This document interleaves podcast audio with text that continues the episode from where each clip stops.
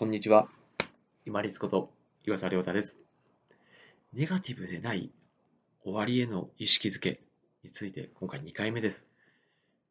自分について、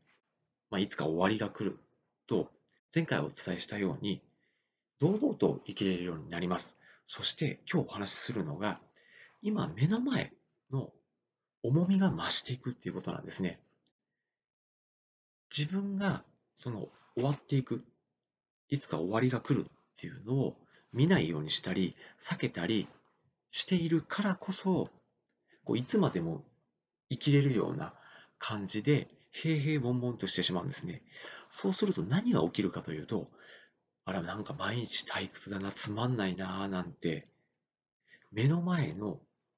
一瞬一瞬をこう少し軽んじるような生き方になってしまうんですよね。でも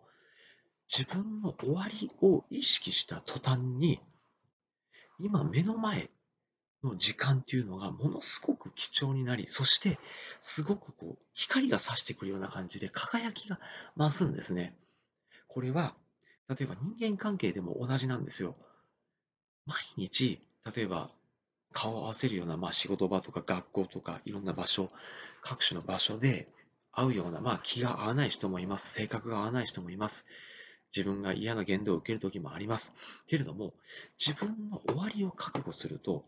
明日会えるかどうかわからないんですよ。そうするといくらそいつが嫌いでも嫌な対応されようともその日一日の最後にはちゃんと挨拶をして帰ろう。気持ちの挨拶をして帰ろうっていうふうにその時その日できることをちゃんとやろうっていうふうに今に対する取り組みが真摯に向き合うことができるようになるんですね。なぜか自分が明日どうなってるかわからないっていう終わりを意識してるからです。のんべんたられと平々凡々で暇だな退屈だなと思ってスマホをこうしてっていうこの態度は要は自分の終わりを意識してない生き方じゃないかなと私は思いますが皆さんいかがでしょうか？これをご覧いただいて皆さんがそうっていうふうにお話ししているわけではないですけれども自分の終わりを意識する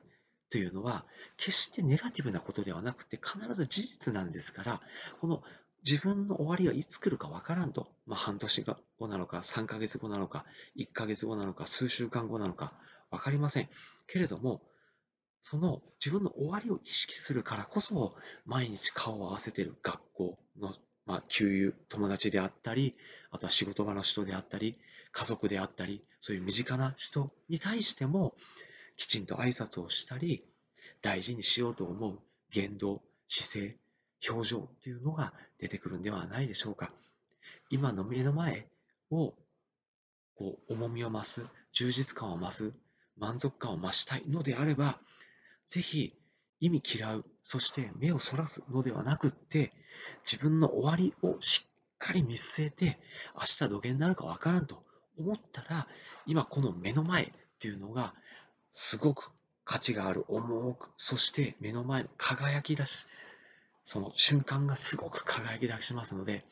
ぜひ、この自分の終わりっていうのを、まあ、意識しながら過ごすようにしてみてください。お花をこうお家で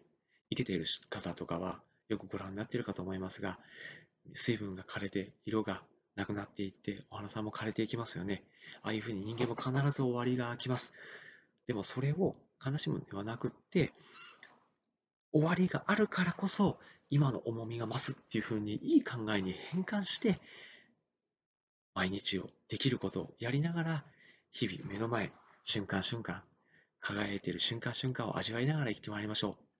本日もご清聴いただきましてありがとうございました。皆様にとって一日良い日となりますように。これにて失礼いたします。